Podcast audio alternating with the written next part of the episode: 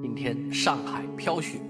啊，天气是非常的寒冷。那就在这样的天气之下呢，一场火热的超级德比，啊，这个上海的申花对阵海港，啊，却在下午四点钟准时打响。这场比赛的结果也是蛮符合大家的这个预期的，啊，申花一比零战胜海港，这双方都很体面。不过呢，这一次比赛，我的感觉是球迷们啊，过于，呃，过于叫什么呢？出言不逊了啊！这个把说脏话作为一个发泄的，呃，基本上把虹口足球场当成一个垃圾桶了啊！把脏话漫天喊啊！这这种文化，这种文化形成，其实不是一件好事。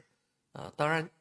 很多人都说你必须要理解球迷，啊，球迷文化走哪儿不都这样吗？啊，甚至于在英国还形成了，呃，足球流氓这样的文化，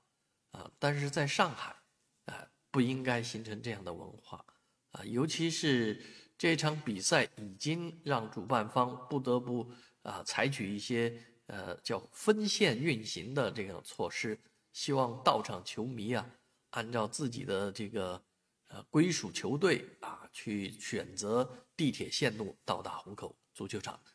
啊，当然今天的安保力量也非常的呃到位，所以呢，双方球迷除了互相谩骂之外呢，并没有发生什么过激的行为，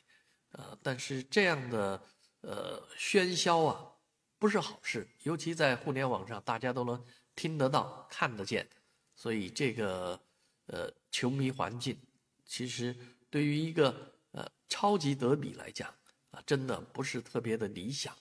我们也希望上海的球迷啊，上海不论是申花的还是海港的球迷啊，在上海同处的情况下啊，不要啊相互之间啊有那种